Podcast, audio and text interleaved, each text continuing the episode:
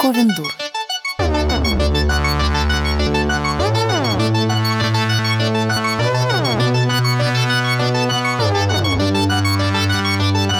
Здравствуйте, дорогие наши друзья, наши любимые слушатели. С вами сегодня Ковендур, и это Оль Птицева. Еще с нами тут Женечка Спащенко. Всем привет! И Мариночка Казинаки. Здравствуйте! Но выпуск у нас не просто выпуск, у нас, я бы даже сказала, эпохальный выпуск.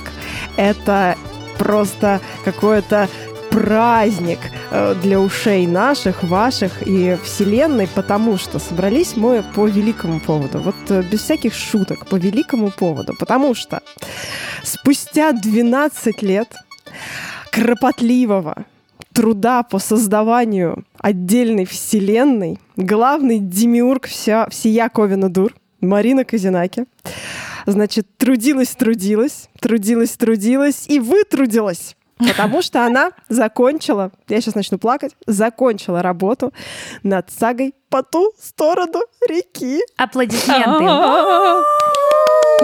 Мы подводим черту сегодня, друзья. Все так. Мы подводим большую жирную черту на самом деле для Марины, но не для вас, потому что, конечно же, для вас приключения по ту Всё сторону реки начинается. продолжаются. Вы получите книгу, прочтете ее один раз, потом снова, потом перечитаете всю сагу, потом еще раз перечитаете всю сагу, поплачете, порадуетесь, может быть, еще раз поплачете, потому что там такое, такое, ребятушки. И как раз об этом мы сегодня и поговорим. Да, птиц, ты вот сейчас, когда меня прям объявляла демиургом, я себя впервые в жизни прям почувствовала демиургом. Но не благодарю. Я прям почувствовала, как из меня вышла вселенная и покинула 5000 меня. Хорошо, окей. Карманный демиург. Ага. Ну что, мы тебя поздравляем, Мариныч. Невероятно, офигительно, радостно, тревожно, грустно, вдохновляюще. Не знаю, у меня просто хватает эпитетов продолжать и продолжать этот э, э, ряд э, слов, но скажи, пожалуйста, что ты сейчас ощущаешь? Мне очень важно это узнать.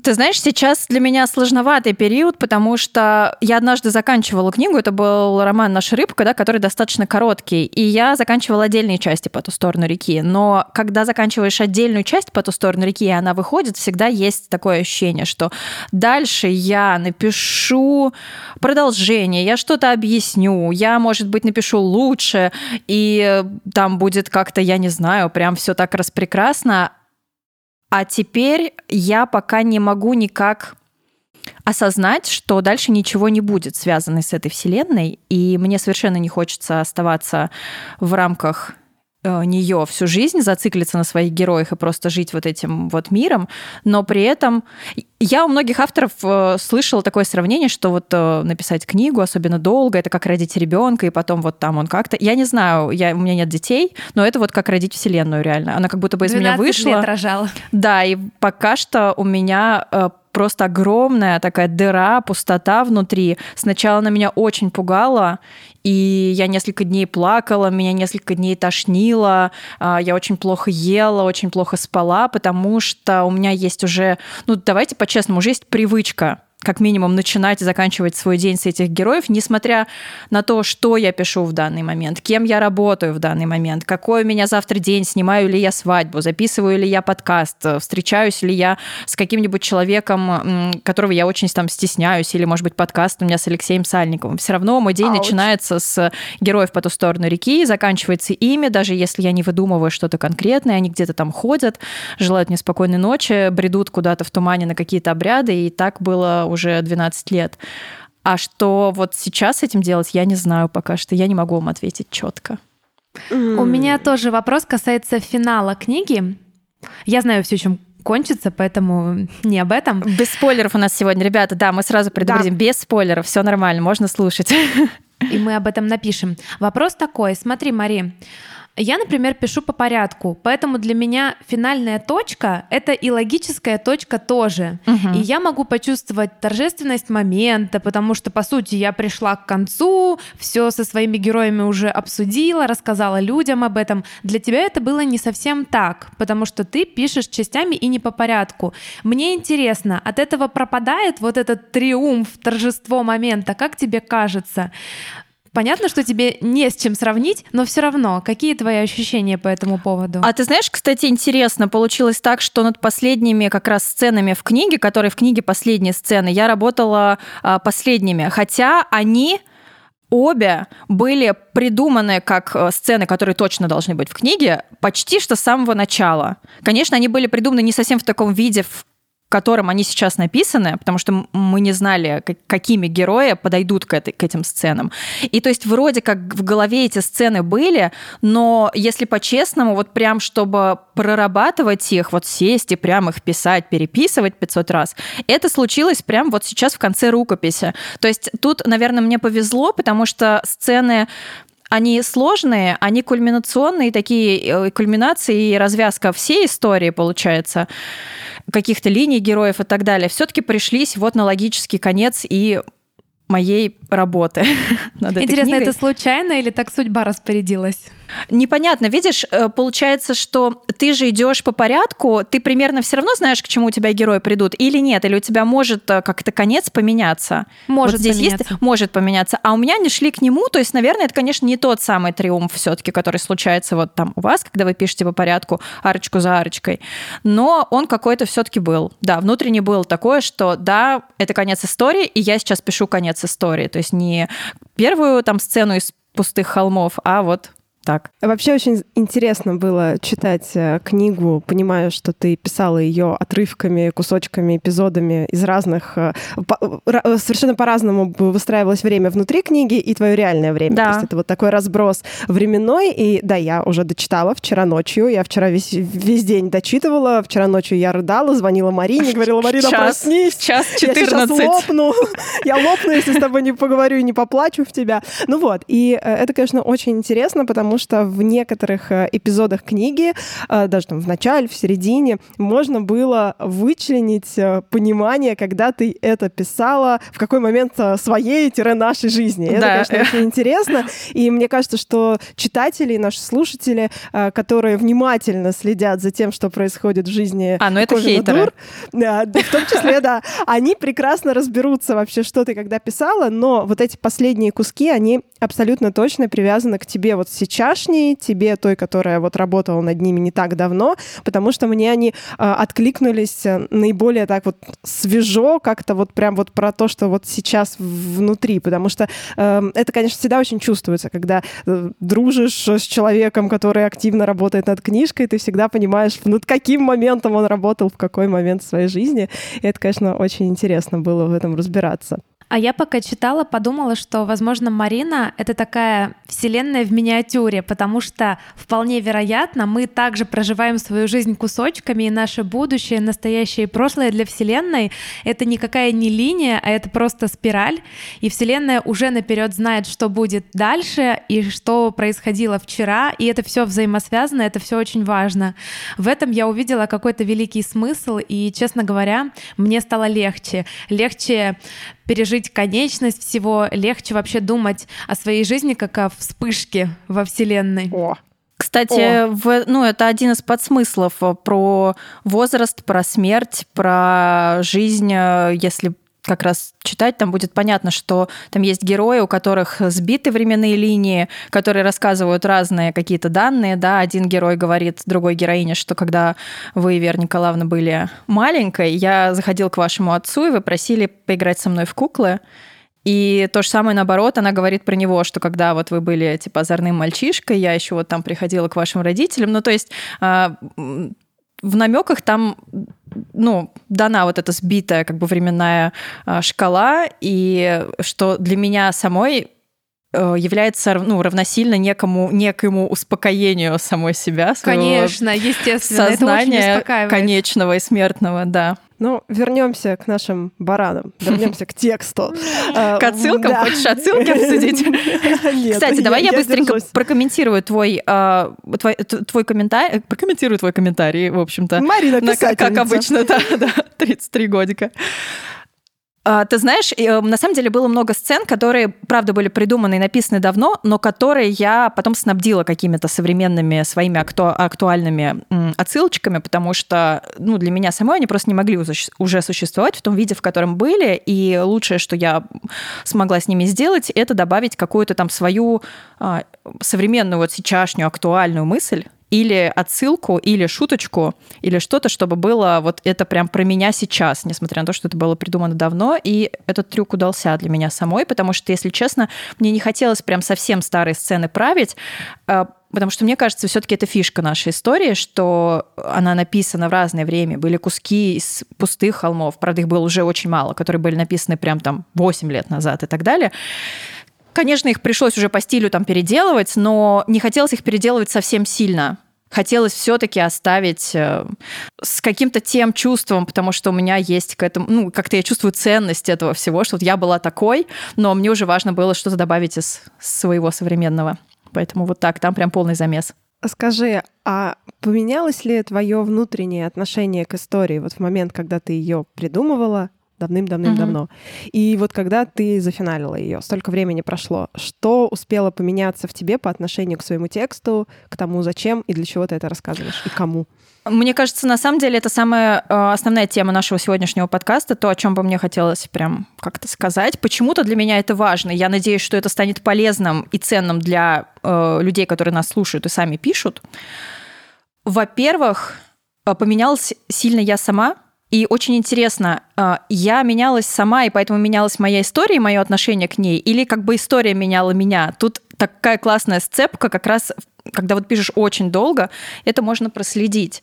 Но, конечно, у меня в первую очередь поменялось отношение как бы меня самой, ко мне самой, которая вступает в отношения со своей историей. Потому что... Как... Рекурсия. Да, да, сейчас я бы отправила себе письмо вот в пятилетнюю давность туда, той Марине, которой предложили издание, и очень многое хотела бы себе посоветовать и себе пожелать. У меня был и, такой конечно... вопрос, Марина, спасибо большое. Так, давай озвучь его, может быть, мне будет проще так как-то сформулировать. Хотела спросить тебя, если бы сейчас к тебе обратился редактор угу. и спросил, э, готова ли ты издавать свою историю, Дала бы ты ей время отлежаться и что-то поменяла? И вопрос угу. номер два. Если бы ты э, с позиции будущего могла вот обратиться к себе в прошлом, что бы ты себе посоветовала? Посоветовала угу. бы задержать историю, дать ей время, дописать ее? Или все равно сказала бы, нет, этот опыт мне нужен, и, возможно, без него не будет каких-то новых э, линий, витков развития? Ну, с одной стороны, я ценю опыт, конечно, который весь происходит, и мне кажется, он действительно нужен. Но если бы все-таки вот волшебство существовало такое, можно было бы себе отправить туда какое-то послание. Нет, Весточку. конечно. Во-первых, я бы себе сказала то, что я сейчас говорю там моим ученикам на курсах, и вот могу сказать нашим слушателям, что писать нужно смело, Писать нужно открыто и искренне обо всем, о чем хочется реально. Ну, то есть, во-первых, нужно себя спросить, как бы, да, о чем хочется реально писать. А, не бояться никаких табуированных тем, не бояться никаких слов и не бояться того, что издатель тебе может сказать э, да, но нет. Мы все понимаем, но мы готовы выпустить книгу, например, только в подростковой нише, и поэтому какие-то темы придется убрать. Э, и на тот момент, когда нам предложили издаваться, я не могу сказать, что темы, которые меня вот сильно волновали, в нашей книге прям были раскрыты. Нет. Ей нужно было бы дать время как раз не отлежаться, а время скорее нужно было дать нам на некую смелость, чтобы понять, что если в книжках, рассчитанных на там 14-16 плюс лет, про магию, а, не пишут про секс, не пишут про месячные, не пишут про какое-то взаимодействие там с телом и так далее, это не значит, что нам тоже не надо писать. Это скорее значит, что нам надо про это написать открыто, э, прямым текстом. Не так, что в новолуние э, у девушек было больше свободных дней, а дальше вы сами думаете, почему. А открыто, почему, что с этим связано, какие какие у них были практики с этим связаны и так далее. Вот э, это я хотела бы себе сказать в первую очередь, что э, не ориентироваться на другие книги именно в этом смысле, что если есть канон писать только таким образом, то очень круто выбрать путь писать по-другому, как раз не так, несмотря на то, что говорят в издательстве. Вот это ну, очень подожди, важно. Мари, пройдет 10 лет, и ко дню рождения по ту сторону реки ты переиздашь полностью серию в новом оформлении и перепишешь текст, и знаешь, как это делают именитые авторы, вставишь туда все, что хотела. Ну, мы на самом деле сейчас поговорили с редактором о том, что если сейчас карантин затянется и действительно, ну, какое-то долгое время на понадобится на, на то, чтобы выпустить книгу, ну, потому что сейчас все реально не работает, плохо с типографиями и так далее, то у меня есть некоторое время отредактировать, например, Ерильную рукопись. Понятно, что я не буду редактировать все предыдущие книги. Я действительно устала по ту сторону реки и хотела бы эту историю все-таки отпустить. Но я не буду ее каким-то образом переписывать и так далее. Но какие-то детали я туда добавлю. Я знаю, что у меня есть немножечко сил добавить чуть больше вот таких важных э, деталей, их раскрыть. Вот. Поэтому я попробую это сделать, если будет время. И вторая часть вопроса. Если бы к тебе сейчас обратился редактор, и книга была не издана, как бы ты действовала?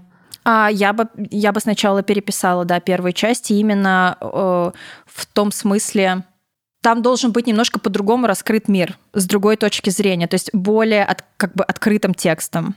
Я сейчас поняла, что я могу писать что угодно, о чем угодно. После нашей рыбки мне не страшно абсолютно ничего. А, максимально честно, максимально прямо.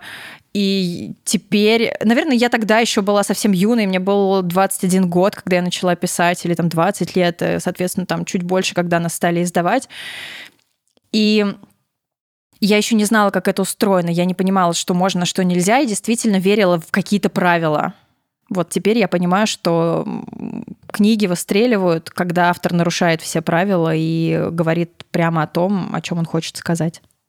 Вообще самое главное, мне кажется, в творчестве — это понимать, что все рамки и все правила, они только в твоей голове, что э, настолько рынок уже пересыщен всем клишированным и забитым вот в эти вот жанровые сегменты, нишевые сегменты. Во все это так уже все пересыщено, что для того, чтобы найти читателя, чтобы встряхнуть его, чтобы его удивить, нужно сделать что-то, что боятся делать остальные. И сделать это хорошо. Но мне приятно, что редактор э, Тата, которая на тот момент нашла нашу книгу и читала, увидела все равно все эти отсылки там, и за это, конечно, большая благодарность, потому что она, она этого тоже не испугалась, потому что на самом деле можно было бы вообще это все вырезать, и было бы очень, очень плохо. Так отношение к истории.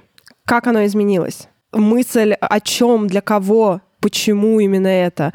трансформировалась? Э, трансформировалась немного, потому что все-таки долго я с этой историей была, и сначала она была в первую очередь для меня, она прям была для меня. Ну вот прям там для нас с Соней, да, например, мы писали, вот она была для нас.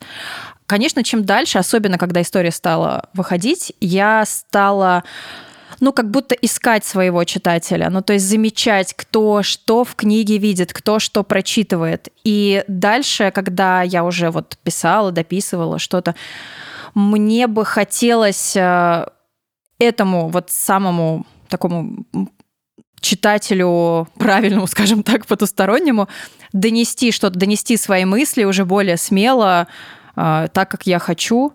Вот я немножко прям стала вкладывать туда что-то. То есть я стала думать, что, ага, вот у меня появилось такое ощущение от мира, или вот такой страх по поводу мира, да, или там смелость э, говорить о телесности, а Теперь-ка я это вставлю в свою книжку более таким острым углом, каким-нибудь поверну ребром необычным, чтобы это увидели читатели уже точно. Не только я сама с собой поговорила, но я уже и с читателем об этом говорю. Чтобы, может быть, вызвать у них какой-то интерес, споры или еще что-нибудь. А я хочу немножко поговорить про героев и обсудить их с точки зрения эмоционального интеллекта, потому что в последней книге очень четко прослеживается, что это проработанные люди, как будто они ходят на психотерапию. Им, Сладкие конечно же, булочки. Да, им, конечно же, это не нужно, потому что они, в общем-то, живут в гармоничном мире, они стараются слушать себя и отвечать на свои вопросы честно, но мне кажется даже очень знаково, что это так ярко раскрывается в конце, потому что и читатель к этому тоже приходит. Угу. Расскажи, как влияло на то, как ты пишешь психотерапия, как она вообще проникала в книгу, и проникала ли, или ты просто уже настолько перерабатывала все свои мысли, что они органично вплетались в текст? А, кстати, я не могу пока что это, знаешь, со стороны как-то на это взглянуть, насколько именно она проникала. Ну, во-первых, очень важно было мне показать, и круто, что ты это отметила, что герои очень постепенно к этому приходят, потому что герои в определенном возрасте начинают свой путь, да, это возраст как раз такой телесности, фертильности, открывающийся там а, совершенно другого гормонального фона, и очень часто эти факторы не дают как раз а, человеку осмыслить многие вещи, и поэтому они должны их осмыслить через свои ошибки. И, кстати, герои, которые не всегда честны с собой, они дольше всего проходят свой путь именно вот там в принятии себя, в принятии друг друга и через какие-то иногда, ну, правда, страшные радикальные поступки, которые в обычной жизни можно было бы избежать, если бы там поговорить прямо и так далее. Понятно, что это сказка. Словами через, через рот. рот. Да. Словами через рот. Вот, вот те, что кто... им нужно выбить на Те, те кто смог раньше словами через рот что-то решить и проговорить, у них как бы путь другой. Тут как раз можно и сравнить это. Дело в том, что да, это сказка, и здесь есть такие, ну, как бы судьбоносные события, которые вроде как не могут никак поменяться от того, что там поговорили ли вы или не поговорили. Например, ну, я думаю, что много слушателей, которые читали «По ту сторону реки», там Полинина проклятие, да, оно никак не будет зависеть от того, как она себя ведет, как ведут с ней себя остальные, оно просто есть и есть.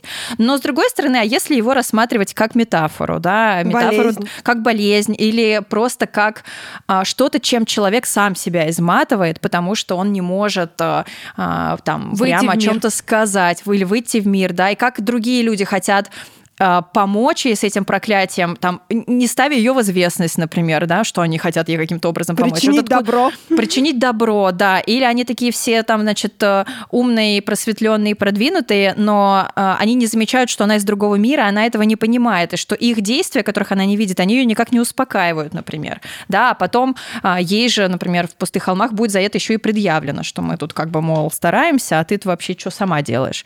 Вот. И, ну, это про то, что если мы внимательно за ними следим, мы можем понять, как не надо делать в обычной жизни.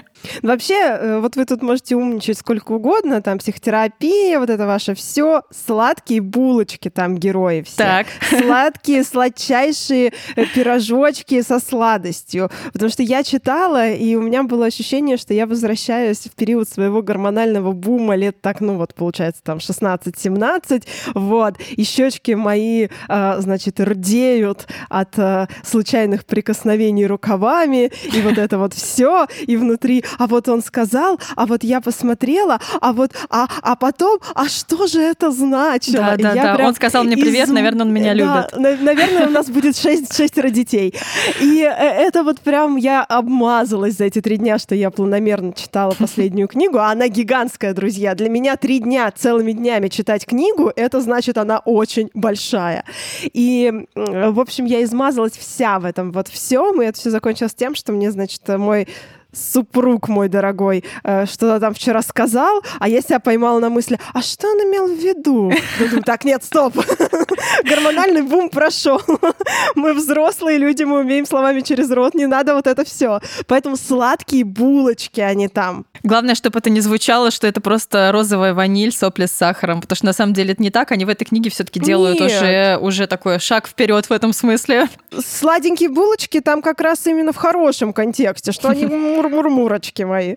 А я как раз хочу сказать, что у меня вообще иное впечатление было от этой книги, при том, что там очень много любовных развязок, но для меня это была книга о взрослости. И я отмечала там много второстепенных персонажей, как раз именно взрослых. И для меня были важны финалы каких-то взрослых отношений. Я даже об этом говорила Марине после того, как дочитала, и мне где-то чего-то не хватило, или показалось, что я недополучила развязки, мне нужно еще немножко больше. И как раз несмотря на обилие любви, нежности и торжества природы, я как раз думала о смерти, думала о том, умею ли я отпускать людей э, и куда я иду, куда я стремлюсь. То есть удивительно, но для меня как раз о другом эта часть была. Мне кажется, это как раз э, показатель того, что э, каждый читатель, находясь вот в своем собственном сейчасшнем состоянии, со своими внутренними запросами, внутренними желаниями, э, он найдет именно то, чего он хочет в этой книге. То, что то есть, там много разного, да. Да, Женя находится сейчас там в состоянии какого-то поиска, какого-то вот этого вот пограничного такого пограничного ощущения мира, да, там а поиска птица новой хочет истории. Булок. Да, а мне, мне нужно булочек. Мне нужно, мне хотелось любви, вот именно такой любви. вот любви, любви, нежности, да, вот этого вот эм, дыхание, которое, которое замедляется, а потом становится очень быстрым, когда ты кого-то видишь. Не знаю, меня это прям так согрело, прям вот, ну, булочки и булочки. Вот. У меня, конечно, есть э, опасения какие-то по поводу этой книги, очень много их на самом деле, потому что когда э, эта книга, ну, последняя, да, и, наверное, вот я сейчас столкнулась с тем, что когда автор заканчивает что-то такое очень большое, становится ясно, что было очень много ожиданий. И у читателей, если ожидания эти были, они их автоматически переносили на следующую книгу, что, ну хорошо, они здесь не сбылись, значит, там в следующей книге, надеюсь, будет вот так, как я хочу. И поэтому даже, возможно, предыдущие книги их там не расстраивали в чем-то, потому что они ждали, что что-то случится. Вот. И, с одной стороны, здесь, конечно, есть любопытство. Ого, интересно, там попадет или не попадет, синхронизируется, не синхронизируется. Но, конечно, очень э, большой страх вообще оценки и непопадания, потому что я в одну из первых вообще очередей пыталась туда заложить какой-то свой опыт взаимодействия с русским фольклором и нашими сказками. А, конечно, э, там читатель фэнтези, любитель фэнтези, он в первую очередь читает книгу как фэнтези, и он э, часто не воспринимает э, такие необъясняемые, необъясненные вещи, потому что, ну, потому что это не сказка, потому что в сказке это допустимо, а в фэнтези нет. А так как по ту сторону реки все смешалось, то с этим очень сложно, потому что я, например, много уже сталкивалась там с, с вопросами от читателей по поводу браков. И так интересно, что ну, по ту сторону реки есть э, некий класс людей, которые женятся не по любви, они просто женятся. На самом деле ведь э, русская народная сказка она вообще отражает браки без всякой любви. Ну, то есть брак появился гораздо раньше, чем появилось вообще понятие любви, да, вот развитие человека в эту сторону, там, да, личностное и так далее. Брак — это просто брак. Вот. И про любовь там никакой речи нет. Брак, он для чего-то, для чего-то он нужен. Ну, то есть э, а, я вчера слушала параллельно с Сашкой лекции Софьи Агранович, и там как раз был классный пример про это, потому что вообще очень люблю эту тему про то, что, конечно, никакой любви, например, там у царевича и э, царевны лягушки нет. При этом он за ней идет и в царство Кощею, и страдает, и так далее. Вот, но там нет никакой любви, откуда бы ей вообще взяться. И вообще непонятно, сколько лет этой царевне лягушки. Она явно ему не ровесница, и явно ей там за сотню далеко уже. Вот, при этом она некая какая-то дева, которая превращается, и вот это все. Вот, и интересно, что многие а, ходы, они ну, не, не должны требовать объяснений, потому что они чисто сказочные, но их могут узнать люди, которые только, правда, выросли на сказках. Ну, то есть, которые сказки интуитивно воспринимают и принимают. Ну, что да, это так, просто нужно да, нужно вступить в брак. Неважно, что у тебя там как, а, просто так. А некоторые вопросы, они они мне очень нравятся, потому что люди пытаются разобраться в этом мире, и это классно.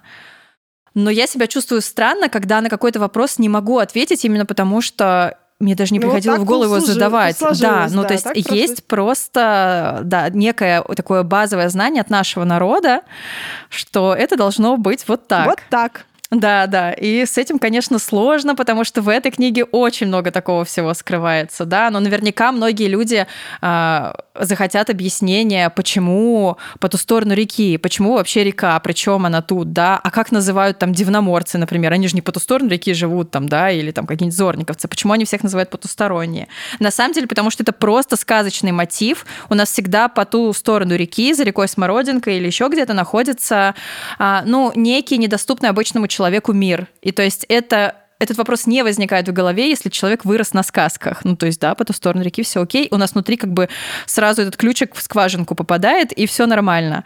Вот. А сложнее бывает, да, с читателями, которые как раз э, со сказками так на «вы», и приходится вот это все объяснять. Ну, в общем, почему по ту сторону реки не объяснено и не будет.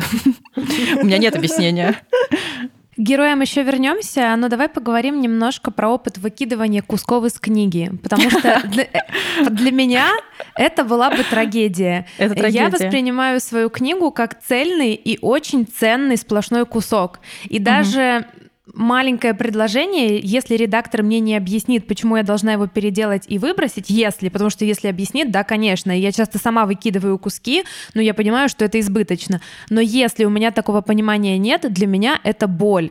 Расскажи, как ты это делала, как решала, какие куски убирать, ценны ли они для тебя все по отдельности, или ты воспринимаешь текст некой ценностью, но отдельные его фрагменты можно отрезать. Мне интересно. Куски оказались совершенно разные, которые я выбросила из текста, и сначала я пыталась отделаться от тех, которые, ну, правда, не влияют на сюжет. Здесь они разделились на две части. Это были атмосферные куски, которые не влияют на сюжет, и которые, вот я как раз пожалела, наверное, на них больше всего, что я не объяснила вот этого всего э, в книгах раньше про еду, про как раз отношения с телесностью и так далее, про практики какие-то у девочек э, в бане, в женских кругах, вот это вот все, правда, не объяснила. И вот интересно, что именно эти куски с объяснениями пришлось и из этой книги убрать. И что-то в этом есть такое судьбоносное, конечно.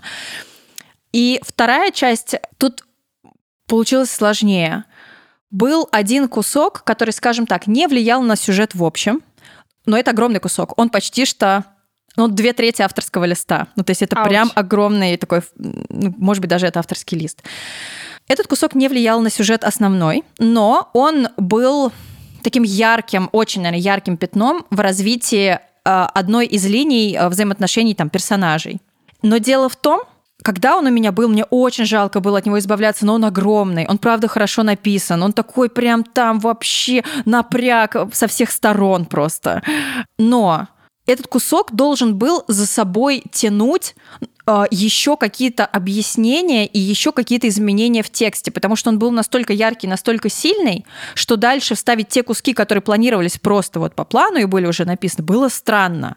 Потому что, мне кажется, после этого куска, ну, ну, не знаю, как минимум половина заречья должна была бы прийти в какую-то, просто в переполох и просто бесконечно это обсуждать, что-то спрашивать, какие-то догадки строить. Потом это должно было перекинуться на наставников, и они бы там тоже пытались понять, что им делать, и так далее, и так далее. Это я потом его просто выложу, чтобы сейчас не спойлерить. Э, ну, это связано там с магией, в том числе заречья, каких-то существ и так далее. Вот. И меня это как-то мучило так э, интуитивно. Я что-то думала, нет, наверное, что-то надо, что-то надо. Ну, уже так много, так много написано, и придется все удалять. Ну, наверное, можно как-то и так, вот и как бы и не, не, не объяснять, ну пусть он такой будет. А потом я его убрала и Ауч. поняла, что стало идеально. Он просто так был бывает. не нужен. Да, но мне понадобился огромный опыт для этого. То есть я бы этого не поняла несколько лет назад. Я бы этого не поняла, если бы я не вела сейчас писательские курсы сама. И не видела бы чужие тексты, не видела, как они строятся, и не видела бы в них лишние там, моменты или недостающие какие-то куски, которых там явно не хватает. И когда я его убрала, у меня, я как будто бы выдохнула. Ну, то есть это правда был лишний авторский лист, который писался, видимо, в какой-то мой там сложный период, когда я смогла вот перенести вот это все на какие-то там превращения, на каких-то существ, на какие-то странности. Вот, а он на самом деле был не нужен. Ну, то есть и все отлично встало без этих объяснений последующих и так далее. И я поняла, что да, похоже, похоже так надо делать. Это работает. Вот у меня сразу вопрос. Э, скажи, а вот наше с вами преподавание в, на курсах креативного мастерства, креативного письма, оно каким-то образом подстегивало тебя или тормозило, или давало дополнительный опыт? В общем, как сказалось? Слушай, ну, скорее, наверное, тормозило, я сейчас объясню почему. Конечно, оно мне дало огромный опыт, и совершенно другой взгляд на все, что я делаю, и на то, как я пишу. Во-первых, мне стало очень жалко себя, что когда я только начала издаваться, а, я не, я не ходила на такие курсы. У тебя не было Ковина Дур. Да, но у меня не было, в первую очередь, хорошего литературного редактора. Это мог бы решить хороший литературный редактор, который действительно умеет вычитывать текст. Я сейчас говорю не просто про качество текста, да. Ну, во-первых, про вот эту смелость, потому что, мне кажется, хороший редактор, он видит сразу все эти намеки, и он мог бы сказать, слушай, напиши прямо, ну прям вот напиши, как было. Ну, то есть напиши реально, что они делали. И прям напиши вот так вот, да. Это, это правда было бы важно, то есть вот та структура текста именно. Я бы, я бы оставила свою медитативную вот эту манеру повествования, я бы ничего из этого не меняла. Мне очень сложно объяснить, что бы я туда внесла, но я бы поменяла текст. То есть я бы хотела сама себе быть вот этим вот редактором или там, чтобы уже Сашка была в моей жизни вот этим редактором, и вот это все. И почему меня это тормозило? Потому что я начинала из-за этого грустить. Я понимала, что есть вещи, которые уже сделаны, но, грубо говоря, да, наша поговорочка, что написано пером, не вырубишь топором, конечно, да, можно как Стивен Кинг переписать потом первые тома, но когда это будет? Это еще будет, да, время, это еще работа с издательством, это, ну, много каких-то переговоров, много вопросов, почему у меня Ярильна рукопись вот такая, а у кого-то вот такая. Ну, то есть вот этого всего, у меня не было на это ресурса даже думать об этом. И, конечно, меня это тормозило, потому что я видела, как можно работать с текстом, понимала, что со мной никто не поработал таким образом. Вот, и было сложно. Но но это подстегивало писать последнюю часть, согласна. Например, в последней книге есть описание комнаты Мити Муромца, в которую впервые попадает Полина. Она никогда не была в его комнате в особняке Муромцев. И это писалось по заданию вместе с учениками. Когда они у нас на первом нашем офлайн курсе описывали комнаты своих героев, мы все тоже участвовали, э, писали домашки сами, мастера, и предлагали нашим ученицам и ученикам э, нас э, как-то там критиковать комментировать наши тексты. Было весело. И, да, мы просили их писать так, чтобы действительно это описание можно было вставить в книгу. И я подумала, что круто, я его ставлю в книгу, и я даже его не вычеркнула, когда вычеркивала куски, хотя оно сюжетно не важно, но я подумала, это вот как память о том, что со мной было, что с этого началось мое преподавание, и я захотела оставить этот кусок. Это вообще очень правильно, мне кажется, оставлять в тексте какие-то вешечки, которые привязывают тебя к важным событиям в реальной жизни. Мгм. И это такой маленький себе артефактик. Потом Да, через много, да. много лет посмотреть и сказать, ой, а вот это я писал там-то, вот в таком-то состоянии, и поэтому это было важно. Мне кажется, это прям здорово, я тоже очень люблю это делать. Я после курса, кстати, тоже подумала, что я хотела бы к нам на курс, потому что я бы хотела, чтобы кто-то помог мне с моей книгой. Но это правда очень прокачивает и, во-первых, дает тебе поддержку, когда где-то не хватает смелости, где-то ты вот так вот написала и думаешь, ну ладно, оставлю, а приходит человек, он взрослее, опытнее, и со своей позиции он говорит, ты молодец, давай, дожми здесь, все будет в порядке. И ты это делаешь. Мне бы тоже очень хотелось вот такой поддержки, и чтобы я как ученик понимала, я могу на нее претендовать э, совершенно легально. Да, это, конечно, здорово. Так что, ребята, слушающие наш, пишущие, обратите внимание, этим летом мы с Ковином Дур ведем свой очередной курс по Creative Writing. А, Он будет э, в прямых эфирах и очки, если все будет в порядке, нас таки выпустят в очку жить. А, Да, поэтому мы будем в Creative Writing School вести курс проза для молодых взрослых, курс продвинутый, то есть мы быстренько пробежим по а, каким-то базовым а, понятиям креативного письма, и потом начнем фигачить во всех жанрах YA, пробовать свои силы, разбираться, где там собака зарыта. Уже начинаем писать лекции, будет супер интересно. Обратите, пожалуйста, внимание. Да, я поддерживаю. Я бы себе отправила письмо туда. Маринка, иди на курс Ковина Дур. Вот как странно время-то будет. Да, в стиле моей книги как раз. Ты приходишь, а там ты, и такая хоп, и вселенная аннигилировалась, и все. Давайте про аудиторию теперь говорить, потому что Давай. аудитория ПТСР громадна, обширна, и благодаря тому, что люди читали книгу долго, они тоже смогли вырасти. И, кстати, это еще одно мое наблюдение. После того, как я дочитала конец саги, я поблагодарила небеса и Марину за то, что книга писалась долго. Иначе я бы проглотила ее очень быстро. Конечно, я бы ее перечитала, но все равно вот этого растянутого эффекта во времени, домыслов, каких-то переживаний не было бы, я бы себя их просто лишила. Так что тут, с моей точки зрения, это бесспорный плюс, то, что людям Круто. приходилось ждать. Но расскажи, что ты видишь по своей аудитории? Растет ли она вместе с книгой? Меняются ли комментарии? Меняются ли ожидания? Или люди воспринимают книгу в первую очередь как приключение? Ты знаешь, аудитория очень разношерстная. Во-первых, есть интересное какое-то наблю- наблюдение. Я недавно это поняла, что э, на начальном этапе у нее было очень много каких-то э, там читателей, фанатов, активных, которые писали и так далее. Например, юных каких-то которые потом, видимо, подросли, может быть, пошли уже в университет после школы и так далее, и которые пропали.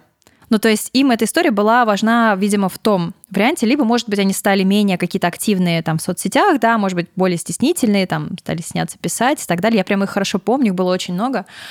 А, там, но вместо них, например, появлялись сразу там раз другие люди и другого возраста, вот как раз, например, уже студенты, но не те, которые читали со школы, да, вот недавно им к ним попалась книга.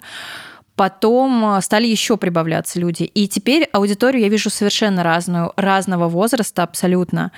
Это и а, люди, которые просто читают фэнтези, да, и любят фэнтезийные книги. И подростки, которые читают YA, потому что им важно читать про подростков, про себя, вот в любом виде, и это и фэнтези, и реализм, что угодно, антиутопии. Это и взрослые люди, например, которые как-то с чуткостью относятся к природе, которые любят все вот это природные, природные циклы, какие-нибудь праздники, традиции и так далее, и в хорошем смысле, и, может быть, в каком-то таком неоязыческом, более таком фанатичном, много разных. А, много людей, которые, может быть, даже купили эту книгу, думая, что это там книга детская, она пойдет потом на вырост детям, потому что у кого-то есть маленькие дети, и вдруг решили прочитать сами, поняли, что это совсем не для детей. В общем, аудитория разная. И, конечно, есть в этом какие-то сложности, потому что ну, неизбежно а, где-то будет недовольство, неизбежно кому-то что-то не зайдет. И бывают какие-то отзывы, какие-то вопросы и так далее, которые меня расстраивают, когда я понимаю, что, конечно, читают ради приключений, им этих приключений недостаточно, они бедные все равно читают, их ждут, а, упорно пишут какие-нибудь отзывы. Ну вот я надеюсь, авторы меня не подведут. И в этой книге, наконец-то, Полина станет классно колдовать, или Полина будет и севой. Как фаерболами, как зафигачит повсюду. Вотерболами, я бы сказала. Вотерболами, А нет, нужно фаерболами. Внезапно. Да, и э, то есть очень много людей, правда, читают из-за отношений, например. Я да. поняла, я поняла. Вот чего должно, что должно быть в книге. Короче, Полина одна и есть союз стихий. И она такая одной рукой фаербол, второй рукой ватербол. И потом такая раз в воздух. И тут такие деревья, а там потом слоны на фоне. Это бы мой Сергей стал читать. Он такой Подождите, но это, это же был как раз э, один из таких запутанных ходов, потому что то же самое случилось с ее предком, с, который звали Меланега, с темной ну, колдуньей, да. которой не хватало только воды. И, конечно, можно ожидать было, что так как Полина Хребушки. является водяной, да, она, значит, все-таки в себе это все объединит. Вот, а но... может быть, все так и есть. Вы же еще пока не знаете, а мы знаем. И слоны такие на фоне. Ту-ту-ту-ту. И дельфины. Ки-ки-ки-ки-ки. Да, примерно вот так вот. Ну, конечно, что что-то есть, что расстраивает в аудитории. Да, я понимаю, что так нельзя, и нарратив должен тоже хорошо читаться и привлекать людей и так далее, но когда читается только нарратив, и когда бесконечные вот эти вот э, там ожидания там, про отношения, они, они радуют, потому что, да, отношения — это то, что очень актуально в возрасте в героев, это то... На, ну и вообще, в принципе, актуально в любом возрасте. Самое важное, что происходит между людьми, но эти отношения там построены для чего-то. И можно, э, если следить за развитием героя и пытаться понять, по какому пути он идет, то вообще все вопросы отпадают автоматически сразу. Почему кто ни с кем, почему кто-то любит одного, а вдруг встречается с другим а, и так далее. Ну, то есть все настолько мне кажется, логично и открыто, ну, то есть без каких-то вот сложных схем, знаете, там, нет, на самом деле она просто там что-то, да нет, если поставить себя на место там персонажа, героини или героя и подумать, а что бы я делала, если бы не знала, что будет дальше, все очень прям на виду, вот, и, конечно, бывает, что это расстраивает, потому что а, я, например, очень люблю фан-творчество, очень люблю картинки, дико люблю фанфики, правда, их много, но я их еще все не читала, ну, потому что это сложно, я читаю медленно, и вдруг я там что-нибудь собьюсь, не знаю, или что-нибудь такое, вот я их потом буду читать. Но из тех, которые я читала, например, понятно, что там Сева, любимый, один из любимых главных героев, э, всея девчонок, всея Руси, и это так интересно, что во всех фанфиках, э, ну, он везде разный, но он никогда не такой, какой он в книге. Ну, то есть ему постоянно пытаются приписать какую-то дерзость. То он, значит, сказал там Полине Эйфеншо, подойди сюда. То он ее там... Ты. Да, то он, он был там скрытный-скрытный, тихий-тихий, потом раз, и он как-нибудь дерзко пошутил. То он ее там, значит, схва кстати, нет, не плакал, помню, ни разу. Ну, может, мне не попадалось. А подол, за руку... подол задрал? А, подол задрал? Ну, ну, не совсем так. Ну, или там дерзко схватил там ее за руку. Ну, то есть, знаете, типа он терпел, терпел, терпел, терпел свои... Ну, то есть, они как бы правильно понимают, что он как бы копит какие-то свои чувства, а потом он делает что-то такое, вот, ну, как, знаете, дерзкое, резкое такое, что, может быть, даже было свойственно бы какому-нибудь там Мите, э, в смысле шутки, но вообще не свойственно Севе. Он вообще ни разу за всю книгу, ну, за всю сагу так не сделал, и он прям вообще другой человек, который он не может так сделать. Э, и в этом-то его проблема на самом деле. Очень То есть, если жаль, бы он хоть автор. раз сорвался, да, и он бы там что-то показал, то да, нет, он максимально выдержанный всегда. Вот. И я думаю, ну, странно, я же вроде про это написала столько книг, это как бы я так плохо написала, или люди просто не видят, или не читают так, как им хочется. Сева не вот этот дерзкий герой, который такой мачо-мен. Ну вот. так подожди, И- ты сейчас описала главные вообще проблемы человеческих взаимоотношений. Кто-то может с кем-то пробыть, продружить, прожить рядом э, хреново тучу лет, и все равно ожидать от этого человека то, что ему совершенно Не не, свойственно. Ну, кстати, Когда да. ты меня уже схватишь дерзко, Да, схвати меня когда дерзко, ты уже тряпка. задерешь мой подол? Когда? Македонов, слушай, когда ты это уже сделаешь? Я ждала. 13 лет в Аскабане. Что вообще происходит? Поэтому ты сейчас описала не проблему взаимоотношений читатель-персонаж, а проблему взаимоотношений человек-человек. Ну, кстати, немножечко я эту проблему там раскрыла через как раз героев, потому что э, какие-то герои тоже, правда, ждут от других героев, что вот сейчас она это сделает или он это сделает, а он даже там схватит. Да, в самый последний момент даже не хватает за подол, вот, и просто приходится в какой-то момент героям принимать это, наконец-то вдруг, вдруг открывать глаза, и а, птица мне даже прислала, значит, цитату, которую она выделила, что так вот, оказывается, как нужно было трактовать его интонации, типа, поняла она и просто расхохоталась. Вот, потому что все, что там героиня придумывала себе на протяжении четырех лет, это были просто лишь ее вымыслы по поводу него, что он там что-то имеет в виду. Знаете, есть такая картинка, там такая собачка, и, по-моему, Шиба Ину, а рядом с ней э, маленькие две игрушечные собачки. Она так на них смотрит. И там всегда подпись «Целуйтесь уже». Вот это... Вчера вечером это была я. Уже такая сидела и... Так, там осталось 300 ав- айфоновских страничек. Давай, начинай. 299 из них должен быть ваш поцелуй. Вперед! Да, да, вообще на самом деле вот романтичные сцены это не, не моя тема, я их, э, ну, э, то что ими очень легко испортить книгу, и я Э, их переписывала миллиард раз. э, Мариночка только на, по-моему, 15-м выпуске Ковина Дур узнала, что они с Сергеем находятся во взаимоотношениях, поэтому да, Марине тяжело. Спасибо. Ну, зато Блин. мы сразу же градус ожидания снизили, Марина. Может быть, пряша тебя спасла от хейтеров, которые будут писать, что автор, нет, как ты мог. Но я Где уверена, поцелуи найдутся, всех со всеми. Найдутся те, кто дадут тебе последний шанс, когда им холмы не понравятся, они напишут, ну ничего, вот в следующей книге автор исправится. Может быть, в артбуке она наконец-то нарисует Нарисуй. целующихся Да ты уже там. все нарисовала. Там они голенькие стояли на одном из твоих э, иллюстраций. Все там уже было понятно. Это так интересно, что это не они были, но все упорно Да, видят конечно, они. Не рассказывай мне. Я все рассмотрела, потом читала и визуализировала. Сравнивала, да. Да, сравнивала. Это есть так, тут есть. Ну, там мне нужно было понять масштаб, один к чему там. Я визуализировала, да. Вот, вот мы и вернулись к этой теме, которая вечно, к которой мы вечно приходим, когда про мои книги говорим. Сейчас уже про тройничок пойдет. Э, да. Что ж, Ну, что ж у меня ж такое прям ведет-то все туда. Ну, это тебе, знаешь, с этим к своему психотерапевту. С нами вот это вот не надо, пожалуйста. Жень, а Поэтому что у тебя еще про героев хорошо, рассказать? Так хорошо у тебя Дивноморье получилось, к слову, о тройничке, потому что это край любви. На этом, на этом мы закончим про Дивноморье. Да, не, я Это никаких самый- спойлеров. сам- Нет. Да, самый жирный спойлер просто, который был. Я причем, да, я была, я была уверена, что э, когда я буду писать эту книгу, вообще моим любимым местом станет э, Китиш. Это такая деревня, где проходит посвящение э, дети из Зорника. А, потому что это север, я дико люблю север, там огромные эти камни в мху, а, которые, которые оживают, да, это болото, это пушица, и все вот это вот, что я люблю безумно. И я думаю, ну да, ну как бы понятно, что есть какой-то некий южный остров, там какой-то город на юге, ну его тоже надо будет описать, да, там тоже что-то будет. И интересно, что Дивноморье просто стало моим любимым местом. Как, как вообще это вот непредсказуемо, даже от самой себя не надо ожидать каких-то вот штук, не то что от Севы.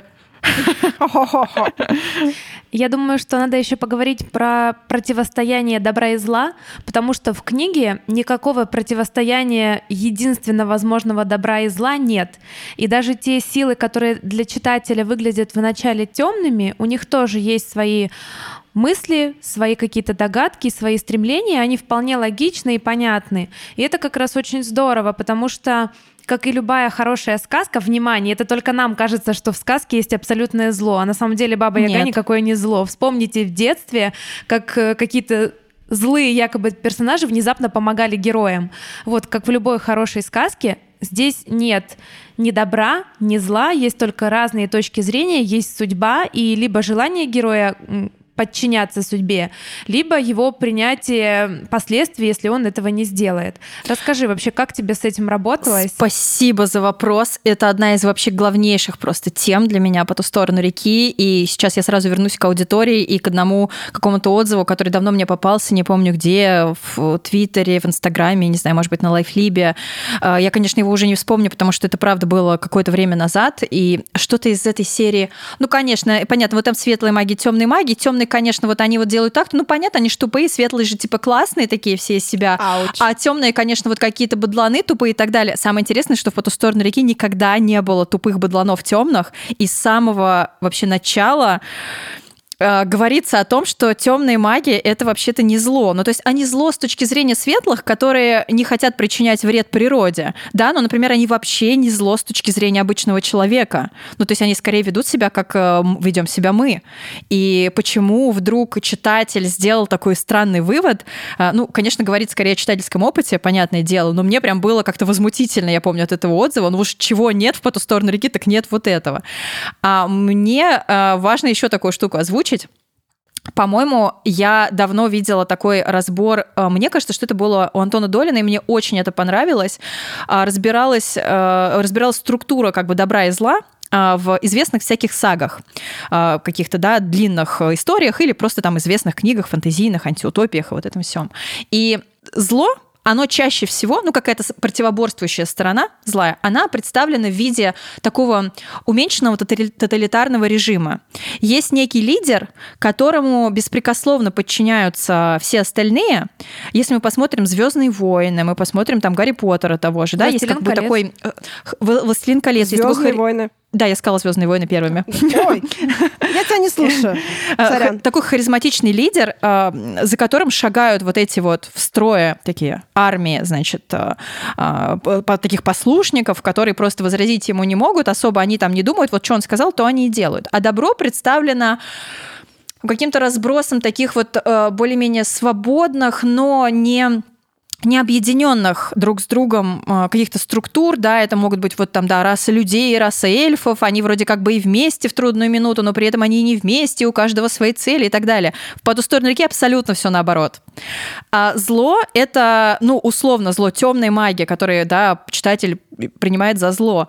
А, это такие очень свободолюбивые, очень не хотящие ни с кем объединяться, а, люди, которые стремятся к такому, в первую очередь, собственному развитию своих сил, в первую очередь, своих ценностей, своих целей. Они хотят добиваться своей власти, а, они хотят вот идти вперед, часто развиваться любым путем. И они, конечно, преуменьшают значимость людей вокруг, природы, там, людей, не наделенных магией вот этим всем. И у них большие проблемы с тем, что их невозможно объединить в какую-то структуру, но при этом их много, из-за того, что они свободны, они живут как хотят, они как-то более так рассеяны по территории, они себя вообще как-то не скованно чувствуют, они могут что угодно делать, они действительно крутые, сильные маги, в отличие от светлых. Светлые — это такой тоталитарный кружок, который беспрекословно подчиняется Ирвингу. А, там есть совет старейшин, который принимает какие-то решения. А, Ирвинг выслушивает эти решения, а, он как-то с ними там взаимодействует. Но если он с ними не согласен, он поступает абсолютно так, как он хочет, и все подчиняются ему. Единственное, что может сделать совет старейшин, это свергнуть правителя этого Ирвинга и выбрать кого-то другого. Это единственное, на что у них есть вот полномочия, такие суперсвободные. Вот. Но я хотела показать, что когда люди стремятся к какому-то определенному свету, как они понимают свет, как они понимают добро, они э, могут выживать вот в такой вот структуре, потому что, да, им часто приходится себя очень сильно ограничивать и в чем-то себя отказывать, чтобы стремиться к какому-то определенному каким-то ценностям, целям и так далее, им приходится себя ограничивать в чем-то другом, в той же самой свободе. И они к этому приходят осознанно. Они это выбирают, и э, тут важное условие, что их лидер это не просто какой-то такой э, психованный чувак, который хочет э, власти ради власти, а это чувак, который понимает ответственность свою за это сообщество, и он как бы с ними взаимодействует. И бесконечно встает вопрос, насколько большим это сообщество может быть, потому что, возможно, только ограниченное количество персон могут входить вот в этот круг, чтобы они все друг с другом могли бесконечно сверяться, э, синхронизироваться, кому удобно, кому неудобно, все согласны, нет, не все согласны ну пофиг, Ирвинг все равно сделает как хочет. И все такие, а, ну ок, ладно. Вот, э, то есть на самом деле вообще никогда ни разу не показано, что это какое-то абсолютное добро, потому что вокруг происходит зло, и вот эти как бы добрые, светлые маги в это зло не вмешиваются. Они вообще не пытаются никому помогать, кроме себя. Ну, то есть они также живут ради как бы своего развития, только не личного, а вот развития своего сообщества, и они хотят таким образом, правда, сберечь природу сберечь вот эти силы, сберечь эту магию, и им действительно открывается какая-то особенная магия, которой не знают другие.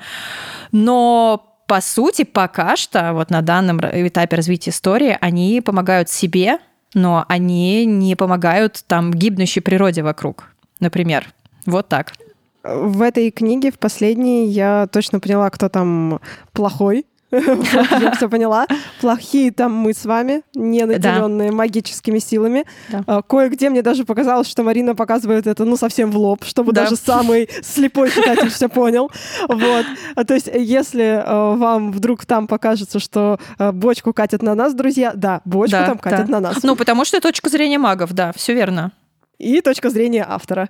Мне очень нравится, что именно в пустых холмах мы видим, что светлое сообщество, да, живет по каким-то законам, но оно не уверено, что эти законы правильные. Более того, оно не утверждает, что эти законы правильные, просто оно по ним живет. И как раз один из героев с помощью неких событий и поступков, он понимает, что в светлом сообществе есть застой.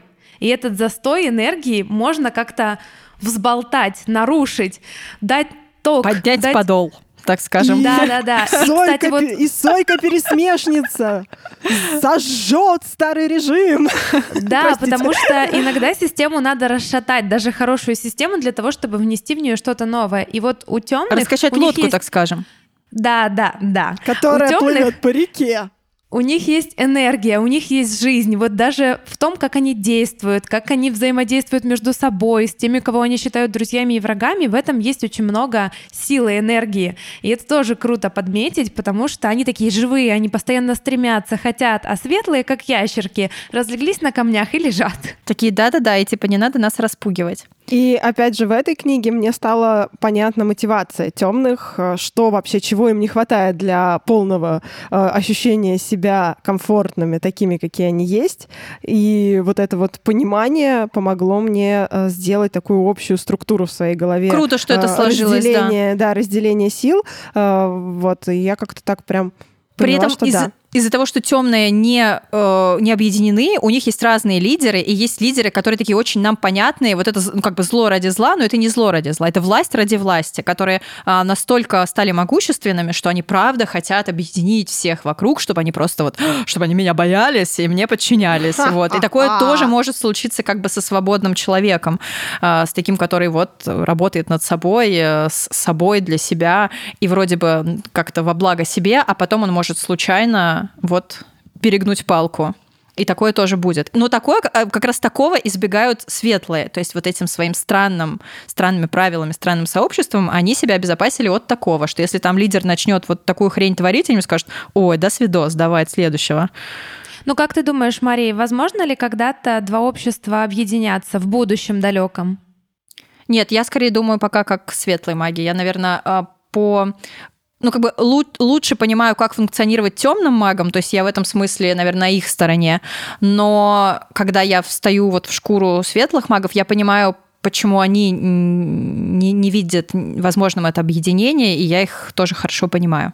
В общем, там нужен, нужен какой-то такой а, человек или несколько людей, которые бы были вот на таком пограничном более состоянии, чтобы, может быть, со временем среди нового поколения, да, Ну да, да, может быть, это прям мир. совсем далекое будущее. Это да. будем мы. Ну, когда там это будем мы, да, точно.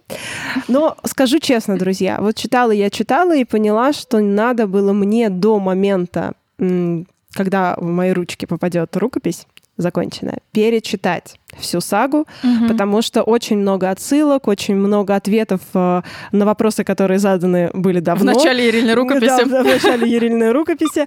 А, да, и поэтому мне, конечно, особо вот этого не хватило, вот, поэтому у вас еще сейчас есть время, прямо сейчас, начать читать с первой книги, а, получать удовольствие от того, как наши сладкие булочки еще пока дрожжевое тестушка, которое подходит на а, подносе. Вот, поэтому вы можете начать сейчас, и к моменту, когда книга появится, уже подойти полностью все в сабже, уже вот в том, что там происходит, переварившись, вот, чтобы а, найти ответы на все-все-все вопросы, которые были заданы тогда. Я обязательно это сделаю, когда вот э, книга будет книгой, уже отредактировано и прочее, прочее, прочее. И я к тому моменту, наверное, уже успею все перечитать и почитаю еще раз финал, еще раз это все переживу, прям предвкушаю. Да, у меня единственная просьба, ну, наверное, я еще буду не раз о ней писать, когда книга выйдет, всем читателям читать последнюю книгу не запоем, не бегом, а медленно, потому что не она писалась я. медленно и долго. Ну, птица все-таки опытный читатель.